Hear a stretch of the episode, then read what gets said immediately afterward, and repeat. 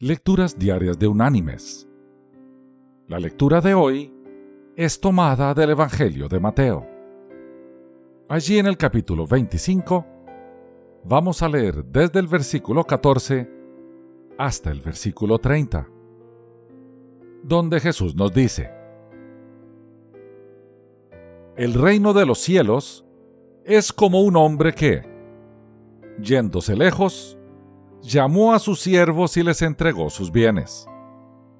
A uno dio cinco talentos, a otro dos y a otro uno. A cada uno conforme a su capacidad. Y luego se fue lejos. El que recibió cinco talentos fue y negoció con ellos, y ganó otros cinco talentos. Asimismo, el que recibió dos ganó también otros dos. Pero el que recibió uno hizo un hoyo en la tierra y escondió el dinero de su señor. Después de mucho tiempo, regresó el señor de aquellos siervos y arregló cuentas con ellos. Se acercó el que había recibido cinco talentos y trajo otros cinco talentos, diciendo, Señor, cinco talentos me entregaste. Aquí tienes. He ganado otros cinco talentos sobre ellos. Su señor le dijo, Bien, buen siervo y fiel. Sobre poco has sido fiel, sobre mucho te pondré. Entra en el gozo de tu señor. Se acercó también el que había recibido dos talentos y dijo, Señor, dos talentos me entregaste. Aquí tienes. He ganado otros dos talentos sobre ellos. Su señor le dijo, Bien, buen siervo y fiel. Sobre poco has sido fiel, sobre mucho te pondré. Entra en el gozo de tu señor.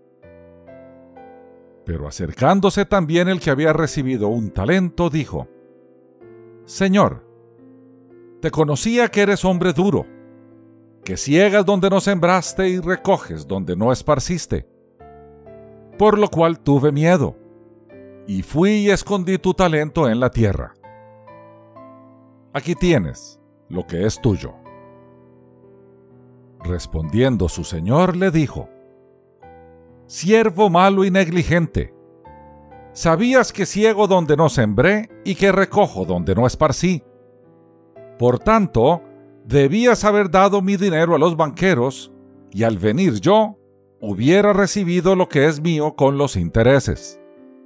Quitadle pues el talento, y dadlo al que tiene diez talentos, porque al que tiene le será dado, y tendrá más, y al que no tiene, aún lo que tiene le será quitado. Y al siervo inútil, echadlo en las tinieblas de afuera Allí será el lloro y el crujir de dientes.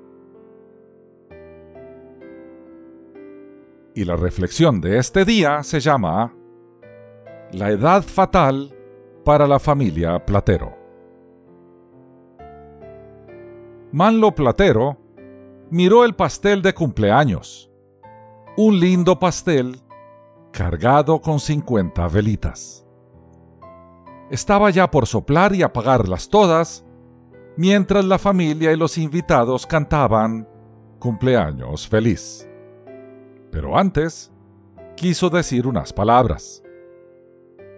He llegado a la edad fatal en mi familia, expresó Manlo. Quiero brindar por la última noche de sueño profundo y completo que tendré en mi vida. Dicho esto, sopló las velas y todas se apagaron al instante. ¿Qué quería decir con esas palabras? Manlo Platero, italiano, pertenecía a una familia que, desde el año 1822, había visto morir de insomnio y falla del corazón, poco después de cumplir los 50 años de edad, a casi todos sus varones. Nadie sabe a qué se debe, explicó el doctor Stefano Albertazzi de Roma, Italia. Pero todos los hombres de esa familia sufren el mismo triste destino. He aquí un caso curioso. Los varones de la familia Platero, no bien cumplían 50 años, contraían una severa forma de insomnio que en poco tiempo los mataba. Durante más de 170 años habían sufrido lo mismo y la familia entera está resignada. Mis queridos hermanos y amigos, este caso suscita la pregunta, ¿qué puede o debe hacer una persona que sabe positivamente que dentro de un año, 365 días, morirá? Unos dirán, ya que me queda poca vida, voy a vivir intensamente bebiendo la copa del placer. Pero otros dirán, voy a tratar de ganar la mayor cantidad de dinero posible para dejarle algo a mi familia. O voy a portarme mejor para dejar el mejor ejemplo posible a mis hijos. O voy a tratar de encontrar a quienes he ofendido para pedirles perdón. O, de aquí en adelante, voy a ser mejor seguidor de Cristo. Lo cierto es que esos buenos deseos que todos tendríamos, si supiéramos que en un año íbamos a morir, pueden ser parte integral de nuestra vida ahora mismo. Es interesante. Vivimos cada día como si no fuéramos nunca a morir. Todos suponemos que vamos a llegar a muy viejos y que entonces habrá tiempo. Eso no es cierto. Todos los días mueren niños, adolescentes, adultos jóvenes, adultos, gente madura y ancianos. Y nadie garantiza que la nuestra va a ser una muerte tardía. Hoy mismo deberíamos vivir como si fuéramos a morir mañana, y entonces nos fuésemos a presentar ante nuestro juez a rendir cuentas. La gran pregunta es, ¿qué haríamos diferente? Que Dios te bendiga.